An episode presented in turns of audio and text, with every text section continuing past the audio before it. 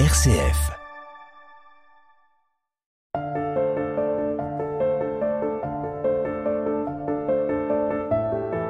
Versailles, avenue de Paris, les femmes détenues reçoivent Mahir Guven, lauréat du Goncourt du premier roman pour son livre Grand Frère. Une histoire familiale, sociétale et géopolitique. Le père est taxi, le grand frère est VTC, le petit frère n'a pas pu être médecin. Il est infirmier, engagé, passionné, mais frustré par le manque de reconnaissance. Il part dans une ONG en Syrie. Une histoire française qui débute dans le 11e arrondissement de Paris. Concurrence territoriale entre les ateliers de confection, les vendeurs de nems et de rouleaux de printemps, les grossistes en fringues, les magasins bio, les salons de thé de barbus blancs et les cafés de barbus bronzés, les écoles Montessori, les réparateurs de vélos, les restaurants de couscous, les vendeurs de légumes, les cafés d'alcooliques tenus par des Kabyles, les librairies musulmanes, les vendeurs de baskets pas chères et imitées de marques connues, les vendeurs de baskets très très chères, pas imitées mais de marques inconnues, les épiciers qui vendent de tout et de rien, de la crème fraîche aux cigarettes à l'unité. Et évidemment, les mosquées. En réalité, il n'y a aucune concurrence. Tout le monde cohabite et se mélange. Un peu. Les bobos dictent ce qu'ils veulent s'enfiler au traiteur chinois, qui achète ses légumes chez le primeur algérien, qui retrouve les bobos au café kabyle chez les bons métèques. À 14h, on sirote un café au comptoir avec Miloud ou Heikel, venus des hauts plateaux de Kabylie. Et le soir, ça trinque au vin rouge avec Morad l'Oranais ou Moa le Tlemcenien, et ça refait la vie. Certains Chinois aussi vont au café, les plus ouverts, ou les alcooliques, pour gratter des jeux, jouer au loto, aux courses ou au rami. Dans les ateliers de confection, la magie fait que les Maghrébins et les Chinois arrivent à se comprendre dans une sorte de créole propre au 11e arrondissement. Cette même langue est à l'origine de conflits quand les serviettes attendues par le rebeu sont rectangulaires au lieu d'être carrées. Le long des trottoirs, des femmes asiatiques font les 100 pas.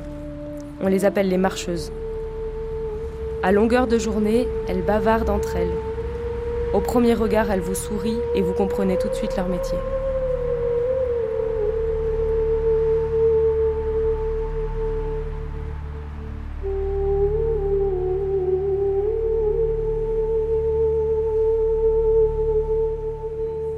Vous avez travaillé, euh, vous avez fait de la sociologie en, en études ou Parce que vous avez un regard quand même très affûté euh, sur les, les petits détails comme ça qui font émerger les classes sociales. euh. Non, oh, mais je m'ennuie beaucoup souvent.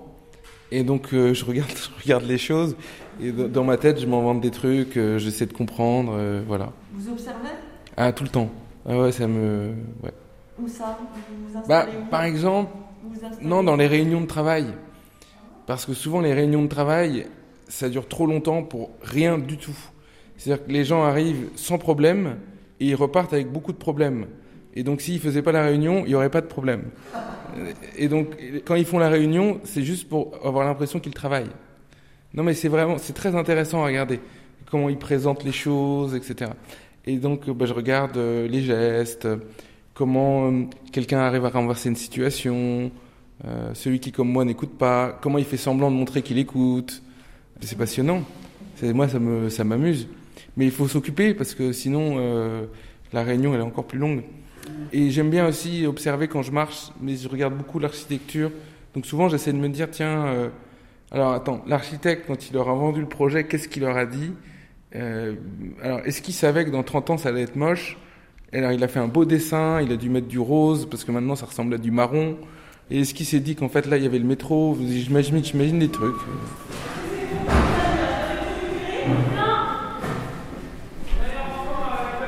Au milieu de tout ce monde, il y a des mosquées et des hommes, jeunes ou moins jeunes, avec leurs barbes qui se dandinent jusqu'au nombril, leurs camis portés par-dessus un jogging, et à leurs pieds, des tatanes ou des Nike Air. Les godasses que les dealers de shit portaient à la fin des années 90. Souvent, ils se promènent à vélo, pas par sympathie écolo bobo, mais parce que selon eux, le moteur serait haram. Après tout, pourquoi pas? Les écolos disent bien la nature est un cadeau et nous n'avons qu'une seule terre, protégeons-la. Les barbus du quartier de Belleville disent La nature est un cadeau de Dieu, L'homme est fait pour vivre dans la nature et pas dans le péché. Protégez tout cela et déplacez-vous à vélo. Cette mode du deux roues doit embêter les services de police et je suis sûr que les statistiques sur les contrôles au faciès en témoignent. Comment différencier un barbu musulman à vélo d'un hipster en fixie? Le problème est sérieux.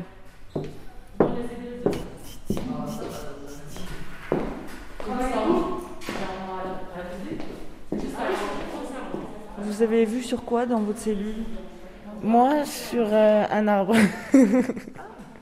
oui, ça va. Un, petit- un petit bout de cours et un petit arbre. Et le livre, il vous a plu? Et malheureusement, j'ai pas fini, mais oui, il m'a plu pour le début. vous, vous lisez euh, sinon? Je dis, c'est en prison que j'ai repris la lecture, donc je lis très peu. Et ça vous fait quoi de relire? Je sais pas comment vous dire, je sais pas. Je sais pas, ça me fait, pas, ça me fait un plaisir, ça, ça m'occupe, ça, j'apprends des choses. Vous écrivez aussi? Euh, que des lettres. Vous allez bien? Surtout en prison, on en a besoin, ça fait toujours plaisir de recevoir quelque chose de l'extérieur. Ouais, parce que vous en recevez aussi? Oui. Ben, on- on- J'espère, hein, quand, quand j'écris, quand je- qu'on me réécrit. Laura, tout simplement.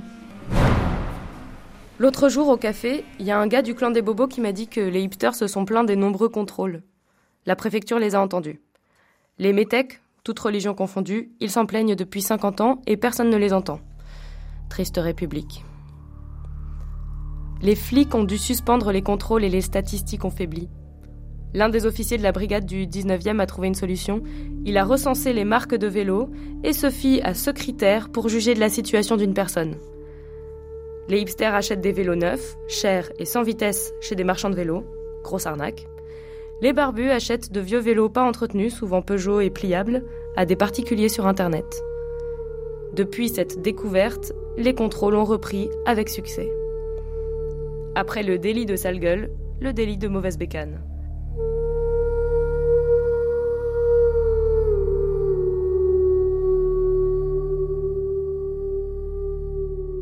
Quelle a été votre réaction quand vous avez eu le prix Goncourt du premier roman? Bah, vous avez dû comprendre peut-être en lisant que moi je suis quelqu'un d'assez superstitieux. J'ai l'impression des fois de sentir les choses. Et donc en fait je le savais. Je le savais parce que l'un des, jurés du prix Goncourt m'a envoyé une lettre un mois avant. Et je savais que lui avait beaucoup de poids pour les premiers romans. Parce que je l'avais, je l'avais lu dans la presse.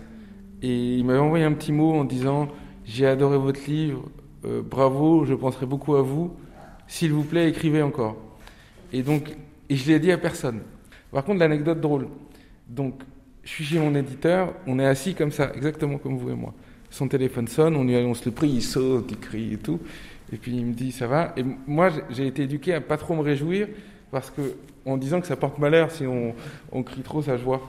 Et donc je lui dit ah c'est cool et tout. Il me dit t'es pas content? Je dis si si mais je, je- mais c'est pas ça l'histoire. C'est que ma copine arrive. Non, je lui avais dit va chez le coiffeur. Elle me dit pourquoi? J'ai dit va chez le coiffeur, tu vas voir. Et donc elle arrive et elle me dit alors le prix? Et j'ai dit tu veux un café? Je dis rien. euh, Je dis rien, regarde les bureaux de la maison d'édition et tout, on se promène.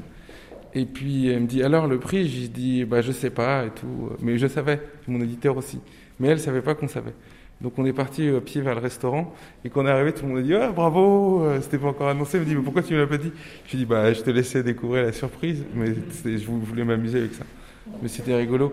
Après, non, ce qui était drôle, c'est le déjeuner avec les Goncourt, parce que c'est des gens qu'on admire depuis longtemps. Et en fait, bah, comme toujours, quand on rencontre des personnes connues, c'est des gens comme tout le monde. Ils sont... On n'a pas parlé de littérature, on a parlé de séries. Ça, ça, m'a, surpris. Ils, ont... parlaient tous de la Casa des Papels, et ils n'étaient pas d'accord. Et moi, j'ai, beaucoup trop bu. Et donc après, j'étais, j'étais fatigué, il y avait des interviews. Et j'ai fait un truc que j'ai jamais fait, je suis allé dormir sur un banc dans le jardin du Palais Royal, j'ai trou- trouvé un banc. Et parce que j'avais une heure et demie, je me suis dit, il faut que je me repose, j'ai beaucoup trop bu, je vais dire n'importe quoi à la radio. Donc je suis allé, j'ai fait une sieste, et ça allait mieux, heureusement, après. Grand frère est chauffeur de VTC. Il s'est enfin trouvé une place dans la société, mais une question le tourmente. Son frère a disparu. Engagé comme infirmier en Syrie, il ne donne plus aucune nouvelle. Pourquoi est-il parti Un soir, on pense l'apercevoir dans une gare. Pourquoi serait-il rentré.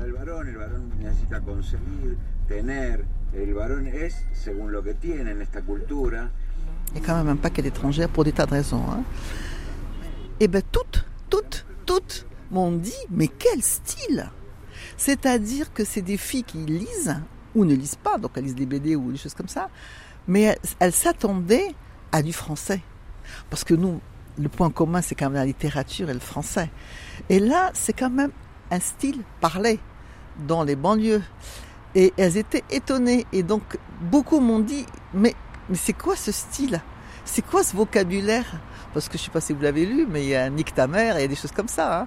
Alors, moi, je les ai un petit peu apaisées en leur disant ce que je fais d'ailleurs pour tous les livres, c'est attendez, c'est le début. Accrochez-vous, accrochez-vous, accrochez-vous. Et une fille que j'ai vue une séance, elle m'a dit, je suis choquée, je ne sais pas si je vais terminer le livre. Elle est venue la semaine d'après pour me dire c'est excellent. Doum, doum, doum. Ça rebondissait dans ma poitrine.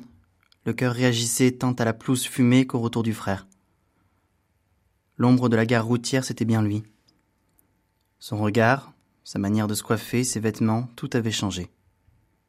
C'était le frère d'avant. Celui qu'il aurait dû être avant de tomber sur une fausse route pour aller vers Allah. Je ne savais pas quoi lui dire. Il était assis devant moi, le regard vague et marmonnait quelques mots.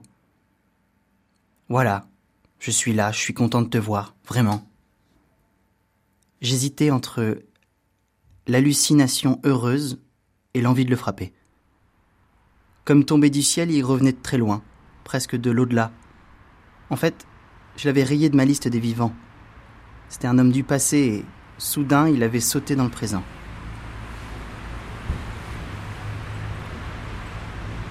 Elle est bénévole pour Lire pour en sortir. Elle accompagne les personnes détenues dans leur lecture. C'est Malika. Beaucoup se sont un peu projetés, surtout, surtout de la relation du grand frère avec le petit frère. Donc elle voyait un peu cette force issue de la famille, en fait, de la structure qui lie un frère à son frère, malgré tout ce qu'il a fait. Donc il y a du jugement, bien sûr, mais les sentiments, l'affection, elle, elle déborde en fait, elle déborde ce sentiment de justice. Donc il y a beaucoup qui se sont projetés là-dedans. Il y en a qu'une qui m'a dit j'aime pas la fin. Voilà, j'aime pas la fin parce que ça la choque un peu. Elle voulait une justice à la fin au sens euh, noble du terme, ce qui n'est pas le cas du livre, si je peux le dévoiler la fin. Euh, voilà. Non mais c'est très intéressant. Et est-ce que le sujet va pas être sensible justement au Si. niveau du djihad de... Si, si, si, si. Alors, moi, sincèrement, j'ai pas de réponse à cette question. Si, elles étaient étonnées que ce livre a eu l'autorisation de la lecture dans un centre de détention. Personnellement, et j'ai discuté avec certaines, ça éclaire. Moi, j'habite Versailles, donc je suis vraiment versaillaise et je savais pas que ça existait, ce genre de choses. euh, J'allais dire au, au- au vu, au sud, tout le monde, quand même. Donc, euh, ça éclaire. Et Voilà. est-ce que ça, il y en a qui ont été éclairés euh, dans, la Euh, prison? Dans le- la prison, oui. Dans les sept, il y en a deux qui étaient un peu comme moi, qui ne savaient pas que ça existait, que c'était comme ça. Et que, voilà. Il y en a mieux, ben, j'ai une petite confidence, il y en a une qu'on ne verra pas aujourd'hui malheureusement, qui m'a dit qu'elle comprenait parfaitement la complicité qu'il y a entre le, le- la personnage principal, le grand frère, et le dénommé Le Guen, hein, le, le flic, euh, qui était, bon, il appelle ça je suis sa pute. Elle me dit, oui, oui, moi je l'ai fait. Donc, voilà. Donc, voilà. Une sorte d'indique. Voilà, une indique, quoi. Une indique, elle m'a dit oui, oui, oui, ouais, on le fait. ouais. Donc voilà, on a eu quand même pas mal de discussions, mais bon, on reste quand même, comme je vous l'avais dit, un peu discret, parce qu'on n'est pas là pour parler de leur vie. hein. C'est elles qui doivent s'exprimer. En sortant du café, je suis allé dans ma voiture. J'ai sorti de ma poche de veste le courrier de la police pour une affaire vous concernant. Qu'est-ce qu'elle me voulait encore? J'avais assez donné avec le départ de mon frère et les histoires de Verte avant. J'ai appelé le Gwen. C'est le flic avec qui je discutais tous les premiers mercredis du mois. Rien de grave, juste un échange de bons procédés. Depuis Charlie et L13, on vivait avec les keufs une nouvelle histoire d'amour. La drogue, les cambriolages, les vols de voitures, c'était pas assez bandant pour eux. Maintenant, ils font du renseignement et même s'ils sont morts de fatigue, ils kiffent. Ils ont une raison de vivre. Et pour faire le job et coffrer les gros bras, ils ont besoin des yeux et des oreilles des petites mains sorties du bendo. 70 personnes sont enfermées à la maison d'arrêt de Versailles. Détenues, prévenues, plutôt détendues, regardent l'auteur, les yeux étincellent par-dessus leur masque. Tout âge, toute origine, elle tense tout d'abord l'écrivain, Mahir Guven. Et je lui dis, mais euh, il est lourd le livre, quoi. Je, je, je prends pas plaisir à, le lire. Juste d'abord par rapport au langage. C'est vrai que je l'entends tous les, quoi, tous les jours. Quand je suis à l'extérieur, je l'entends, ce langage-là. Mais je me dis c'est un langage que moi, je veux pas pour mes enfants. Et maintenant, on, me l'emmène dans le livre. Après, elle m'a, convaincu. Hein, parce que franchement, je voulais l'arrêter. Elle me dit, non, continue. J'ai dit, d'accord, je vais continuer. Et euh, franchement, j'étais heureuse de le terminer. Mais euh, au départ, euh, moi, ce qui m'a choqué personnellement, c'est le langage. J'ai dit pourquoi dans un livre qui, pour moi, normalement, on doit avoir des, un langage vraiment propre, quoi, entre guillemets, mais pourquoi on lui a permis de, mettre ce langage dans, dans un livre Star. Je dis star, ça veut dire quoi, star Donc après, on, repart, je dis, ah, policier. Faut, faut le comprendre, moi, j'ai 43 ans, je savais pas que quand on disait star, que ça voulait dire policier. Le Gwen à l'appareil, c'est pilote. Comment ça va mon pote? Chaque fois, il me répondait comme s'il attendait mon appel. Détendu, tranquille, probablement les pieds sur la table, et peu importe ce que je disais, il laissait couler en envoyant les Ça va mon pote? aussi facilement que le distributeur de billets. Je vais regarder pour ta convocation. À mon avis, c'est rien de grave. Je te rappelle dès que j'en sais plus. Et tu passeras me voir, ok? Normalement, on se voyait le premier mercredi du mois. Mais le Gwen, il aimait quand je passais le plus souvent. Pour éviter la cabane, j'avais pas eu beaucoup d'autres choix que de distribuer des câlins à la flicaille. C'était la facture de mes années passées à faire le caïd dans le bendo. Livre comme l'air sur RCF, Véronique Macari. Vous avez de la mémoire, Maëlle? Moi, justement, donc, contrairement à, Malia, j'ai trouvé que euh, c'était pas trop mal du coup de rester euh, soi-même. En fait, d'écrire euh, avec les mots qu'on utilise tous les jours pour certains jeunes, plutôt que de devoir changer sa façon d'être en écrivant. Pourquoi devoir écrire un livre et d'être plus soi-même et d'écrire de, avec des mots qui nous appartiennent pas en fait? Donc j'ai trouvé ça du coup positivement. Quand j'ai eu l'idée de cette histoire, comment te dire, euh, j'ai commencé à l'écrire et quand je lisais, je me disais, mais quand on est chauffeur Uber, ou si j'avais été chauffeur Uber, je ne parlerais pas comme ça. Et donc en fait, je suis en train de mentir. Je suis en train de mentir et en écrivant ou en parlant avec un langage qu'on ne maîtrise pas, finalement, on ne peut pas euh, décrire toutes ces émotions. Et donc j'ai commencé à dire, attends, si en fait c'est mon cousin qui me racontait cette histoire, comment il me la raconterait? Et c'est comme ça que j'ai écrit. Et j'ai vu que le texte marchait mieux comme ça. Et que c'était aussi un voyage, c'était aussi une aventure. Et moi, j'aime beaucoup la littérature étrangère parce que ça me fait voyager. Et donc, je me disais, je veux dans ce texte voyager.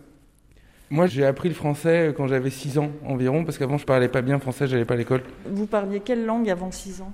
Je parlais, le, bah, je parlais français, mais majoritairement le turc. Et tout est inversé en fait, la grammaire du turc, elle est à l'opposé du français. Donc aujourd'hui, des fois, quand je dois écrire turc, j'écris un truc, et puis je regarde, et je dis merde, j'ai oublié le verbe. Parce qu'il faut le mettre au début, faut en, en deuxième place. ouais, ouais, c'est compliqué. Enfin, c'est facile, mais quand on pratique pas tous les jours, euh, le cerveau s'en mêle, quoi. Vous pouvez nous faire une phrase en turc euh, J'écris un, roman et je, le présente à la prison de Versailles. Euh, je vais le faire plus sympa.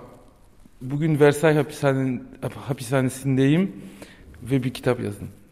Aujourd'hui, je suis à la prison de Versailles et j'ai écrit un livre. Mais en turc, on dirait plutôt comme ça. D'abord, je raconte, je dis où je suis, et puis ensuite ce que je fais. voilà. Voilà. Ici, en France, on était de la merde. Des moins que rien dans une société qui éduque à l'égalité, à la tolérance et au respect. Mais le quotidien, c'était des enfants morts des femmes violées et des bombes qui pleuvaient sur la terre. Ils étaient en train de tout niquer. Et moi, je faisais le pantin à l'hosto, l'assistant bouché des mecs plus cons que moi, nés sous une autre étoile, et qui me parlaient comme si j'étais le bon noir d'un fermier de l'Alabama. Tout ça, ça me cassait en deux. La France et ses soldats au Mali, on ne savait ni pourquoi, Ni pour qui, ni comment. Et le Cham, notre terre, frérot. Où le vieux devait nous emmener depuis toujours, devenait un sale truc. Les gens crevaient sous les balles et les bombes. On mourait de la faim, de la connerie de l'homme et de la maladie du Moyen-Âge. Et la Palestine, Ray, pourquoi on faisait rien? À l'école, on nous avait bassinés avec la liberté, l'égalité, les droits de l'homme, l'ONU, les génocides, le Rwanda, la Shoah. Qui pouvait être contre? Personne. On a un cœur. On est humain avant tout. Évidemment, on était tous d'accord avec ça, mais qu'est-ce que ça nous a apporté? La génération d'avant, on l'avait biberonné avec ses valeurs. Et tous avaient passé leur vie à regarder leurs chaussures sans sourciller. Tout ça, c'était des conneries pour rester en haut de la pyramide. Faire la morale aux autres et l'utiliser quand ça les arrange.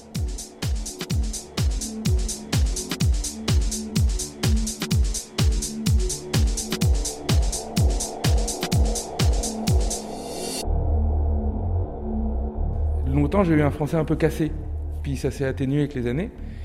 Et en fait, euh, surtout, j'ai grandi à Nantes. Et quand je suis arrivé à Paris, il y a des gens qui me reprenaient parce que on, on a des expressions qu'on dit à Nantes que tout le monde dit, et les Parisiens ne les admettent pas. Par exemple, t'es rendu où? Ça veut dire où est-ce que t'en es? Et tout le monde dit ça à Nantes. Même la mère, elle parle comme ça. Et ça, je veux dire, au début, c'était énervant, et après, c'est devenu douloureux parce que je voyais des gens bêtes, parfois, m'expliquer que je ne savais pas parler français. Alors que lui était un imbécile, parce que moi, je lui fais pas de remarques. Donc, c'est un imbécile, c'est parce qu'il n'a pas de savoir-vivre. Et pour moi, c'est un signe de mésintelligence quand on n'a pas de savoir-vivre. Mais... Et donc, je me suis dit, en fait, une langue, quand elle est riche, il faut qu'il y ait tous les apports. Et moi, j'adorais dans mon enfance, c'est qu'on apprenait des concepts et des mots avec les voisins, les, la, la, maîtresse, parce que des gens venaient du fin fond de la Bretagne ou de pays étrangers, etc. Et je voulais que ça vive, je voulais que ça existe. Et surtout, je me disais, euh, il y a bien un moment dans le cinéma où on a vu des femmes nues. Ça doit être dans les années 80. Et donc, au moment où c'est apparu, les gens, en tout cas les critiques conservateurs, ont dû dire Ouh là là, on voit des femmes nues. Et puis, euh, et puis ça a dû être pareil dans la musique. Donc il faut y aller. En fait, il faut que le, le média du livre de, redevienne un média vivant. J'ai l'impression que l'école rend sacré le livre, mais en même temps, beaucoup de gens en ont peur. Du coup, ils ouvrent peu de livres finalement parce que ça leur rappelle les mauvaises notes. Euh, t'as pas lu, t'as pas compris, t'es, t'es bête. Euh, voilà un peu comment j'ai réfléchi. Mais ça a été une longue réflexion et moi-même, j'ai dû m'autoriser à le faire. Alors parfois, je suis allé un peu trop loin peut-être, mais et puis et le personnage, comment je l'ai conçu? En fait, euh, quand je suis arrivé à Paris, j'avais 19 ans, je connaissais personne, mais je suis malin, donc je me suis inscrit dans euh, une, association de théâtre pour rencontrer des gens et surtout au foot. Et dans notre club de foot, il y avait un, gars qui s'appelait Momo, qui fait un métier qui a aujourd'hui disparu. Il était voleur d'autoradio. Et donc, en fait, quand on avait besoin d'un autoradio, on lui demandait, il trouvait la marque, le modèle, la façade. Bon, aujourd'hui, je sais pas ce qu'il fait, je ne connais plus. Et Momo, il était très intelligent. C'est-à-dire qu'il a, il avait fait très peu d'école, mais il lisait beaucoup les journaux. Et il avait toujours des remarques très subtiles sur la société, et toujours un revers de ce que les gens pensent. Donc, je sais pas, on va lui dire le soleil est, est jaune. Il dit non, non, il est bleu. Et, je vais t'expliquer pourquoi. Et en plus, c'était vrai. C'est-à-dire qu'il expliquait la physique, machin. Et je me disais, c'est dingue quand même que cette personne connaisse autant de choses. Et donc, je me suis inspiré de ce personnage. J'ai aussi pris mon cousin qui fume beaucoup et que ça le rend schizophrène. Et, euh, ensuite, pour garder un peu euh, ce truc de Momo qui, lit beaucoup, pour le personnage de grand frère, j'ai utilisé la radio. C'est quelqu'un qui écoute beaucoup la radio et donc qui apprend des choses en écoutant la radio.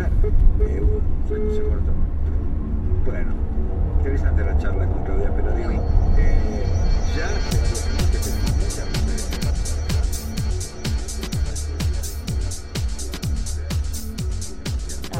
elle a le droit.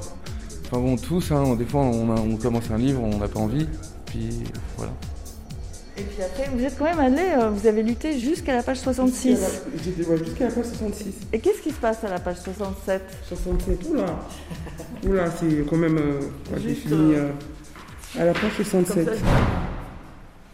En Syrie, l'ONG gérait quatre petits hôpitaux dans le nord d'Alep. Ils ont parlé des orphelins, des mutilés, des gens affamés, du bruit des balles et des bombes, de l'obligation de soigner avec trois fois rien, du manque de personnel expérimenté. Ils recherchaient des gens passionnés et compétents. Et moi, là-dedans, j'étais le maillon parfait. J'étais musulman, pas marié, je parlais arabe syrien, quelques années d'expérience et pas de problème avec ma religion.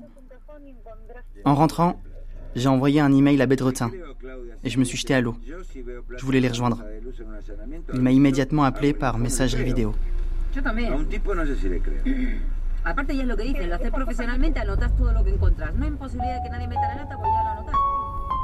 Il m'a immédiatement appelé par messagerie vidéo. Il avait perdu sa dégaine chic de colloque. La connexion coupait. Le son et l'image étaient de très mauvaise qualité. On a discuté presque deux heures. Avant de raccrocher, il m'a dit qu'il allait parler aux responsables de l'ONG et aux autorités locales. Après, j'ai pris la photo de maman, je l'ai embrassée et j'ai prié.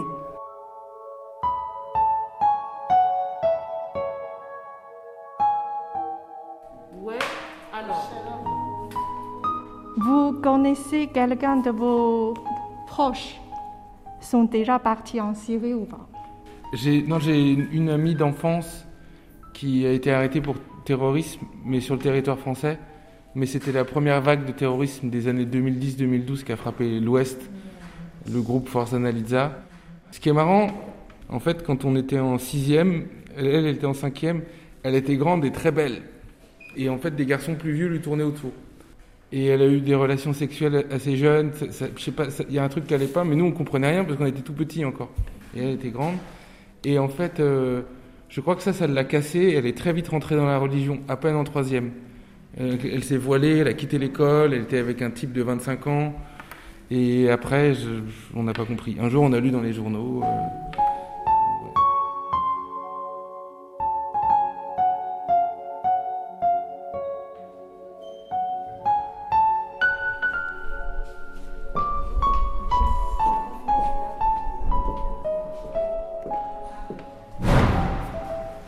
lendemain matin, j'ai foncé chez l'avocat.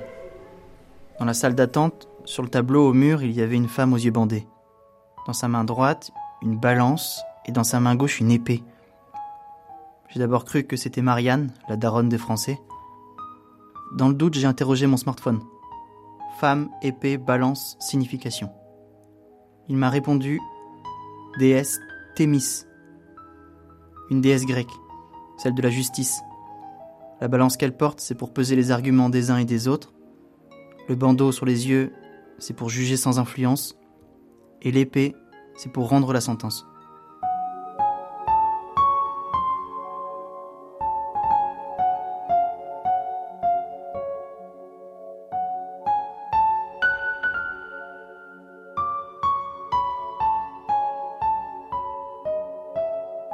Par, Dieu, le très, grand. Vous faites pour retrouver la psychologie des personnages d'un jour à l'autre Votre question, vous la posez en pensant que quand on écrit, ben, on écrit à la suite et le texte il bouge plus. Mais en fait, on écrit et puis après, quand on relit, on voit qu'il y a des incohérences. Et donc, quand on corrige, on corrige tout en deux trois jours à la fin. Et là, il faut sortir le ciseau et puis dire ah, ça, ça va pas, puis ça, je nettoie et je rends tout cohérent. Donc, euh, moi, souvent, quand je finis, en fait, j'ai une feuille et puis donc je note euh, lui, il est comme ci, lui, il est comme ça, da, da, da. Puis je relis mon livre et je dis Ok, la voiture elle est noire. Noire, ok. Euh, là, il- d'accord. Donc sa mère, elle s'appelait euh, Mathilde. Mathilde, Mathilde, Mathilde, c'est bon. Donc en fait, on vérifie que tout est cohérent. Alors là, oui, là il est en colère, d'accord. Donc on vérifie comme ça à la fin.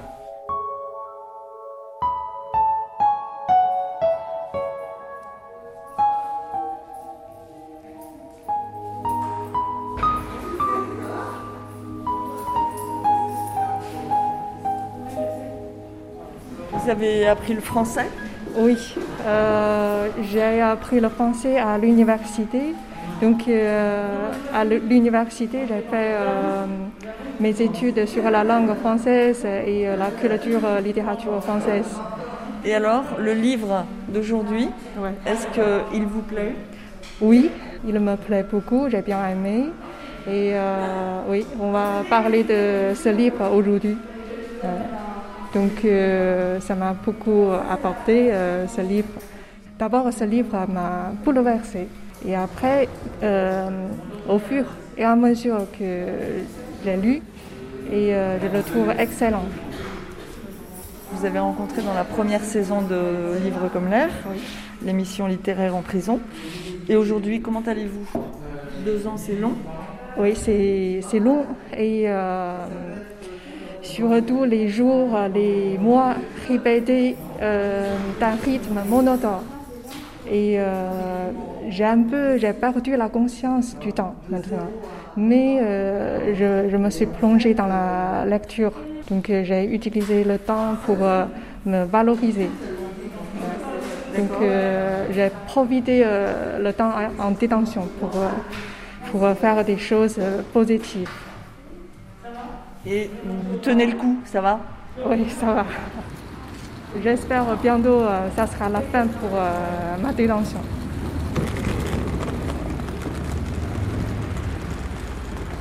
Et de leur relation entre détenus, comment ça se passe Il y a les deux, il y a les copines parce que moi je, les aperçois à travers la vitre euh, dans les cours de, promenade. Alors il y a des petits câlins, des petites euh, bras dessus, bras dessous, on, rit, tout ça.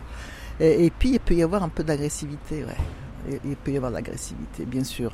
il y a souvent aussi des personnes, enfin moi on m'a raconté, des personnes, par exemple, qui veulent se lever tôt le matin pour faire leur prière et qui dérangent tout le monde dans la cellule parce que bon, tout le monde n'est pas croyant, tout le monde n'a pas la foi. Donc ça, il y a des, petites tensions comme ça, mais il y a des, petites jalousies aussi.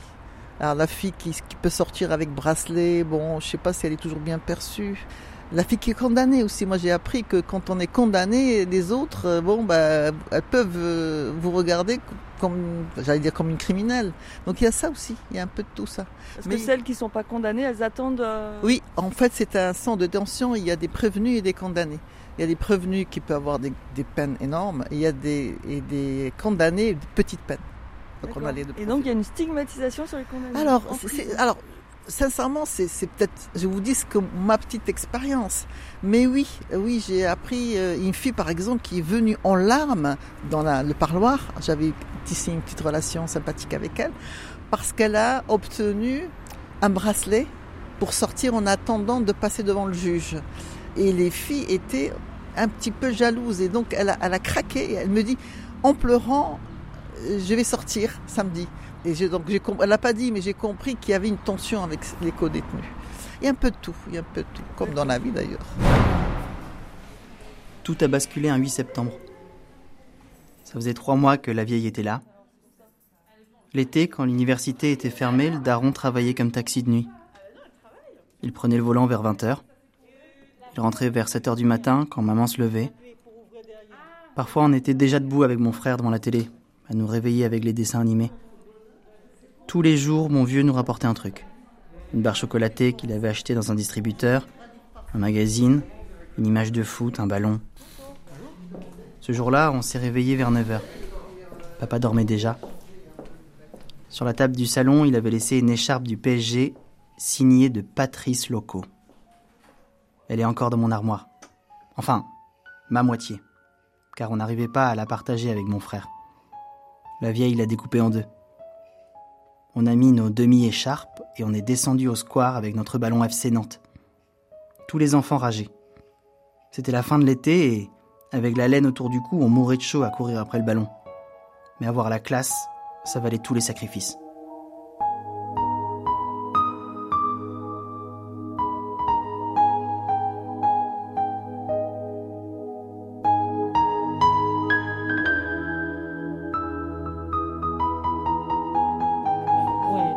C'est le, moment présent. Donc, euh, tu, lis ton, tu vis ton moment présent, le moment qu'on est en train de vivre là, c'est un moment présent. Et après, il y a le futur. Mais là, pour le moment, c'est le livre que j'ai beaucoup aimé et La mère rêveuse. Ma mère inconnue. Livre comme l'air sur RCF, le conseil lecture moi, je, reste toujours euh, sur euh, Alexandre Dumas, mm. euh, Le Conte du monde Christo. C'est le premier livre en français que j'ai lu quand j'étais petite. Et moi, la biographie de Grand Corps Malade. La fille du train. j'ai oublié l'auteur. Paula Hawkins. Ah ouais, avec Molly de William Finnegan. Moi, c'est Siddhartha de Hermann Hesse.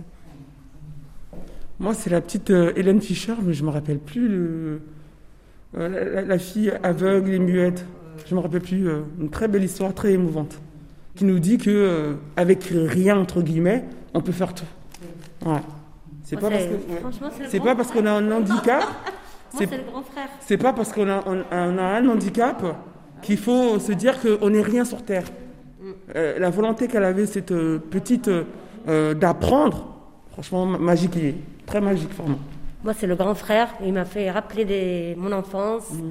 la famille, comme je suis musulman, et beaucoup de choses. Et je suis très contente de l'avoir lu.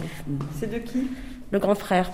L'écrivain. Euh, L'écrivain euh, Maher. Voilà, Maher. On dit comme ça les Algériens, Maher. Voilà. Et son nom de famille? Eden, voilà. Moi, c'est le parfum. Mais euh, j'oublie le nom, c'est, c'est un- j'ai un trou de mémoire, mais c'est. Merci beaucoup. De Patrick Suskind.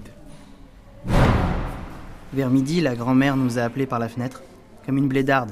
Elle criait en arabe de venir manger. La honte dans le quartier. Ici, tout le monde était français et civilisé. Wesh, Bref, wesh, en nous voyant arriver, salut. barbouillés de sueur, de terre et de crasse, la vieille a tordu la bouche. Déshabillez-vous Elle a ordonné. Là, elle nous a jetés dans la baignoire, aspergés d'eau brûlante et frottés avec un gant en crin jusqu'à nous arracher la peau.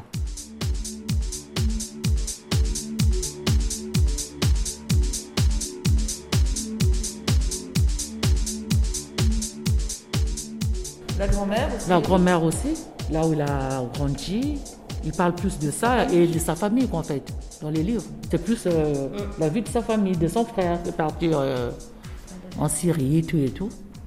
Il parle plus de- le- du travail. Euh, il y a plus ça, en fait, sa vie. C'est ça qu'il raconte. Mais vous, ça vous a pas choqué ou ça vous a pas manqué euh, Parce que souvent, euh, il y a quand même des références aussi à des, les femmes qui sont des salopes ou. euh, Non, mais je dis pas du tout. Oui, oui, tout à fait.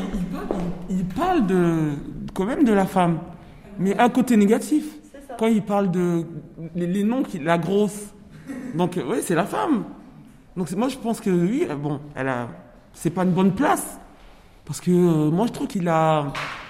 Je sais pas si je peux dire rabaissé, si, je sais pas si je peux dire. Oui, c'est rabaissé quand même. Certains, certains Il y, a- il y a des passages où il rabaisse beaucoup la femme. Bon, je sais pas si c'est pour, euh, pour montrer que dans la réalité aussi ça arrive. Je- ouais, ça arrive, oui, dans la réalité ça arrive.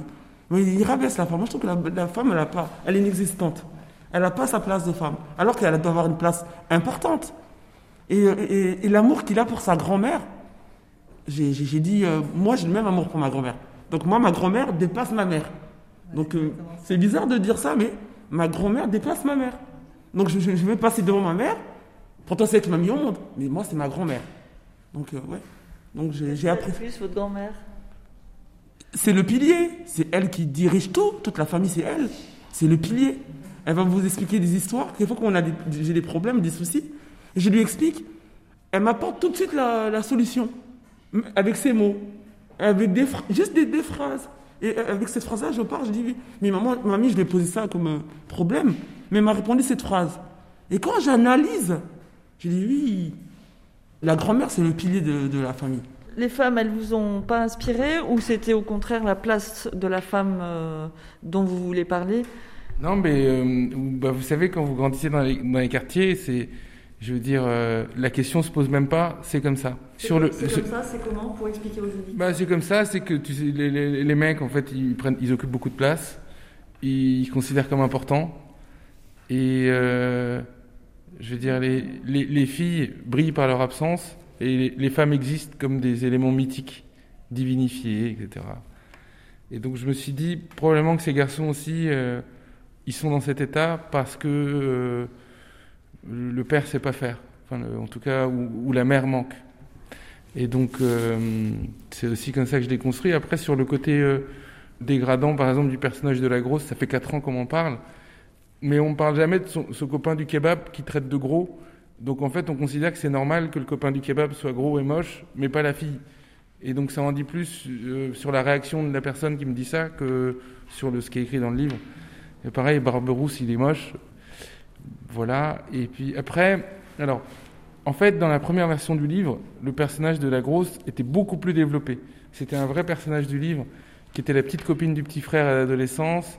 Et il découvrait ensuite que c'était la copine du grand, machin. Sauf que le livre, il avait 140 pages de plus. Et à un moment, c'était trop long à lire. Donc, euh, on m'a demandé de coupé.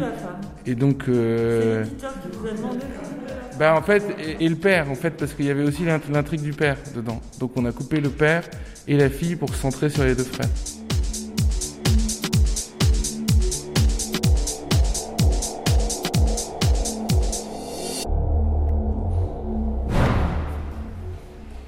On est arrivé au bout de l'album. On est revenu en arrière sur quelques photos. À l'époque, on s'était fait quelques amis français. On a commencé à compter les Nicolas, François, Pierre, Paul et Alexandre. Comme deux cons, je crois que chacun a pensé des trucs du genre. Si j'avais écouté à l'école, si j'avais pas traîné dehors, si j'avais pas tiré sur mon joint, si j'avais passé moins de temps dans les mosquées, si j'avais écouté papa, si la sortie de l'autoroute n'était pas fermée le jour où la police m'a attrapé, si j'étais pas allé en Syrie, si maman n'était pas morte. C'est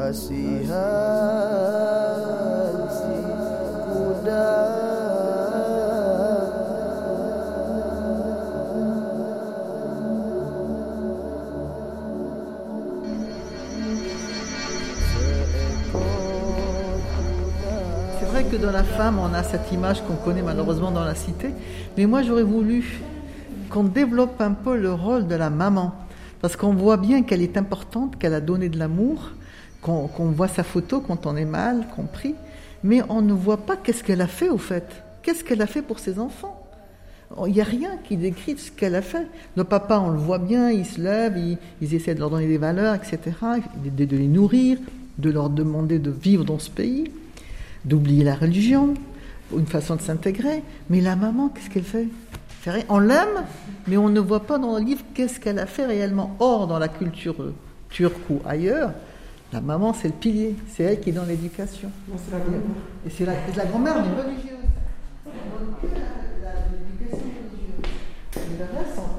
La, la grand-mère, elle donne pas l'éducation religieuse, elle donne tout. La ah, surtout la religieuse. Non, tout. Je sais pas ce qu'il en pense. Elle existe par le manque, peut-être.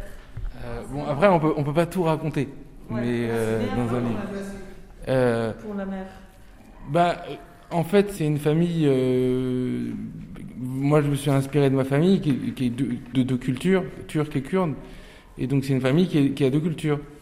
Et donc, euh, si vous voulez, l'attente, enfin, en tout cas, la manière dont la maman bretonne élève ses enfants n'est peut-être pas l'attente qu'avait le père ou je, ne sais quoi. Puis, ces deux-là sont des communistes, donc euh, ils sont aussi, ils sont des gens on va dire, plus, moins conservateurs ou plus libéraux euh, que par, par rapport au cadre où ils sont.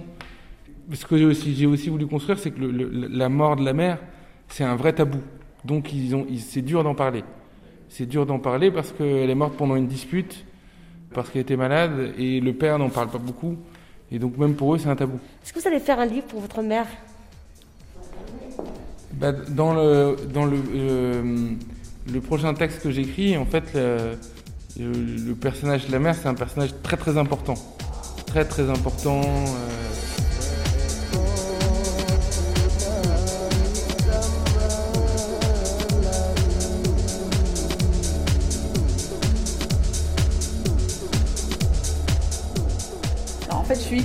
conseillère pénitentiaire d'insertion et de probation et je travaille dans un SPIP. Donc en fait, mais les détenus souvent nous disent qu'on est des SPIP, mais on est des CPIP normalement. Et votre prénom? Donc c'est Anne. Bonjour Anne. Là, euh, on vient d'assister à une rencontre auteur, euh, lecteur, détenu, lectrice. Vous en attendiez quelque chose de différent? Vous êtes déçu? Quelle est votre impression? Non, je trouve que c'est très bien. De toute façon, l'objectif, c'est quoi? C'est l'échange, en fait. Chacun donne son avis, son opinion, ce qui a été le cas, puisque certaines, on peut même dire qu'elles n'étaient pas forcément euh, d'accord avec les fins. Euh, je trouve que c'est très bien, c'est ça. Et c'est euh, leur permettre aussi, le temps de l'incarcération, de découvrir d'autres choses. à un moment donné, il y a la question de savoir que, comment on peut faire pour que les personnes qui sont justement, j'entendais, été condamnées pour des faits terrorisme, etc., comment on peut les aider? Ben, On peut les aider justement en leur proposant ce genre de choses en détention. Quand on a des personnes qui sont condamnées pour ce genre de choses, on leur propose ça, l'ouverture d'esprit. Et ça, c'est ce qu'on propose aux gens en fait ici. je trouve que c'est ça très, très très bien. Il y a pas mal de gens qui sont rentrés de Syrie les radicalisés qui sont donc en prison dans des services spéciaux. Qu'est-ce qu'ils deviennent? Qu'est-ce qu'ils font? Que lisent-ils? Euh, Comment Alors après, je sais, c'est celles qui arrivent ici, donc qui sont ici à la maison d'arrêt des femmes, donc elles ne sont pas euh, mises à part, elles sont avec les autres personnes. Et ce qu'elles deviennent, c'est qu'il bah, y a le temps judiciaire, hein, puisqu'en général, elles sont là un certain temps, le temps qu'il y ait euh, une condamnation, etc.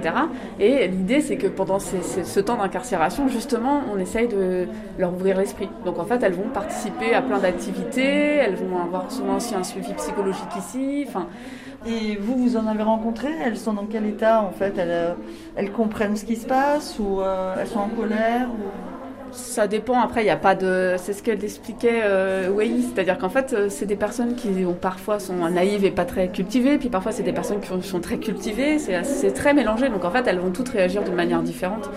Euh, après, euh, je pense que c'est le, c'est le temps qui est donné et puis euh, qui fait qu'elles vont comprendre en fait qu'est-ce qui a pu les pousser à, à, partir en Syrie ou à participer à, un processus terrorisme ou ce genre de choses. Et dans la prison, elles sont stigmatisées ou non? Alors après, j'y vis pas, donc je peux pas dire, je, je peux pas parler à leur place. Je, ici, en tout cas, je ne pense pas.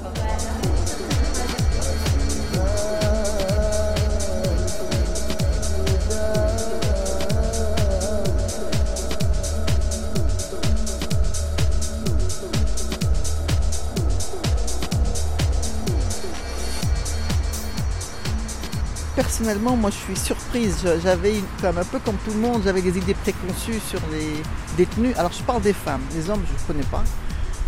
On s'attend, excusez-moi d'être un peu caricatural, mais avec des, des, grandes colosses, peut-être même avec des cicatrices, des choses comme ça qui arrivent. Pas du tout. Ça peut être nous, ça peut être notre fille, parce que la moyenne d'âge est très basse. Ça peut être n'importe qui. Donc quand vous avez... Alors moi, la première chose qui m'avait un peu surprise, c'est leur coquetterie. Elles sont très coquettes, euh, bien maquillées, des boucles d'oreilles, le sourire, des petites bouclettes, un peu de teinture. Et elles vous parlent... Euh, personnellement, alors c'est vraiment un sentiment personnel, comme une copine, comme peut-être la maman, parce que moi j'ai un certain âge et les filles, elles, elles peuvent avoir 22, 23, 24 ans. Alors moi, je les laisse un petit peu parler pour qu'elles me disent ce qu'elles attendent de moi évidemment, il y a le fil conducteur, c'est le livre, c'est la littérature. Ça ne veut pas dire qu'elles sont toutes lectrices. Hein. Certaines n'ont jamais lu. Et on les fait lire. Et à la fin, elles nous remercient presque. Euh, donc elles ne sont pas très expansives, mais on sent quand même la joie dans leurs yeux. D'autres, elles sont des grandes lectrices. Moi, j'ai rencontré une qui me parlait de Marcel Proust. Hein, donc euh, voilà, vous voyez un peu le niveau.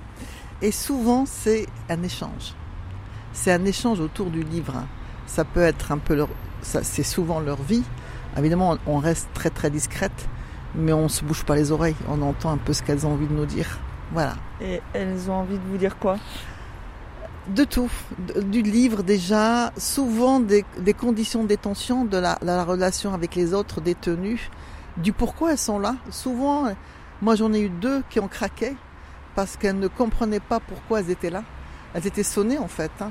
Alors évidemment, on a un peu les phrases bateau parce qu'on est un peu démunis. Moi, même si j'étais formée, hein, on est un peu démunis parce qu'on a, on trouve des phrases bateau, genre c'est une parenthèse dans la vie, vous allez sortir, sortir d'ici grandi, des choses un peu comme ça.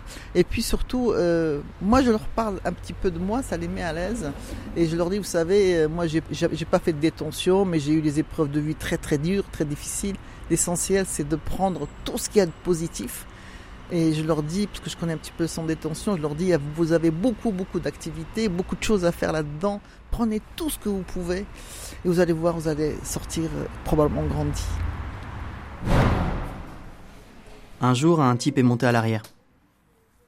55, 60 ans, je dirais. Le crâne dégarni, les tempes grises, veste et pantalon dépareillés avec élégance. Une sorte de gentleman anglais que l'on affranchirait au premier coup d'œil de n'importe quel crime le genre de type qui fait de mal à personne et du bien à tout le monde. Une bonne course. Il habitait loin dans les Hauts-de-Seine. Il était tard le soir. Il pleuvait. Il y avait encore comme une ambiance à la taxi driver. Je m'imaginais la vie du gars. Sa femme, ses enfants, son job, etc. Il avait l'air kiltrant, ce type. Le genre de yayin qui vous casse pas la tête, qui dit bonjour, merci, au revoir, bon courage, et avec le sourire. Parfait. Après quelques minutes, il a sorti un livre. Du rétro, impossible de lire le titre. Il me manquait quelques centimètres en hauteur. Battling City, a répondu l'homme. Ça parle de boxe. Un livre que j'ai édité et que je relis parce que je dois en parler dans une émission de radio. Comme l'histoire m'a intrigué, il m'a offert le livre. Éditeur. Je découvrais un métier. Le temps de la course, il m'a raconté son job et je lui ai parlé du mien. La suite, c'est un concours de circonstances et un coup de foudre comme il en arrive parfois dans la vie.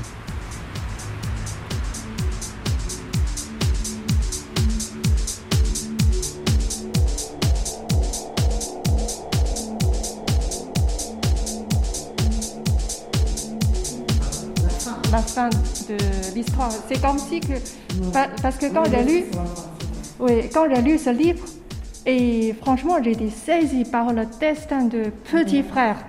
Et je voulais savoir euh, ensuite euh, euh, qu'est-ce qui va passer de lui. J'attendais pas ça. Mais c'est comme si la fin, quand j'ai lu la, la, fin, et c'est comme si quand vous racontez une conte de fées aux enfants, mais en fin de compte, vous leur dites que ah, ah, ah j'ai rigolé, c'est pas vrai. À un moment donné, vers la fin, on te demande de, de, de, de crier pour euh, de créer une suite. Donc après, mais non, c'est vrai que moi au départ, j'étais euh, la fin, j'ai dit oh, j'en voulais plus. Après, je me suis dit, quand j'ai lu le questionnaire, je me dis, ben, je vais créer ma fin. Donc après, c'est à toi de créer ta fin. Ah bah c'est bien, s'ils préfèrent une autre fin, ça veut dire qu'on a fait le boulot parce que ça leur, euh, ça leur a apporté de l'imagination. Mais la fin, en fait, c'est une fin ouverte. En fait, la fin, elle, répond à, la première phrase du livre, qui est la seule vérité, c'est la mort. Ah ouais eh ben, bonne route. Donc Manika, vous allez faire quoi là? Là, je vais descendre dans ma nouvelle demeure à Biarritz. Je quitte Versailles, c'était ma dernière séance, et je vais à Biarritz, je vais faire 800 km. Je me suis organisée de manière à finir mon activité à Paris avec Maher, que je remercie beaucoup. Voilà. Et alors, vous êtes dans quel état d'esprit euh? Moi, je suis vraiment très contente, très émue parce que j'ai vu que ça s'est super bien passé. Et Marie, était vraiment à la hauteur, c'était super. Et ce que je voudrais, je te demande ça pour que Marie-Pierre, la cabarate, ouvre l'antenne à Bayonne. Voilà le message que je lui donne parce qu'on fait, je pense qu'on fait du bon boulot, lire pour en sortir. C'est pas un jeu de mots, mais on, fait, on crée des évasions pour des gens qui sont en prison une évasion euh, virtuelle et ça leur apporte beaucoup. Donc moi j'aimerais bien qu'on crée l'activité à Bayonne. Voilà, c'est mon dernier message. Ciao ciao et à bientôt. Au revoir Manika, à très bientôt.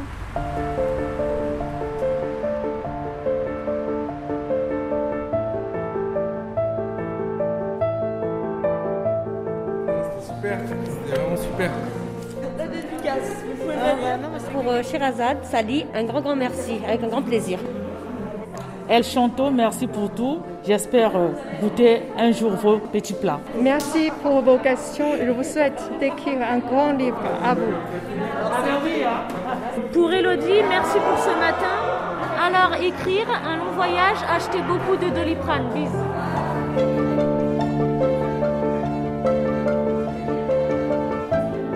Livre comme l'air, une émission de Véronique Macari et Philippe Faure. Avec Mona Cheuillère-Rotan, Arthur Kelvin, du GEC Théâtre Compagnonnage. Grand frère de Maïr Guven, sorti en poche. Goncourt du premier roman, prix des lecteurs sélection 2019.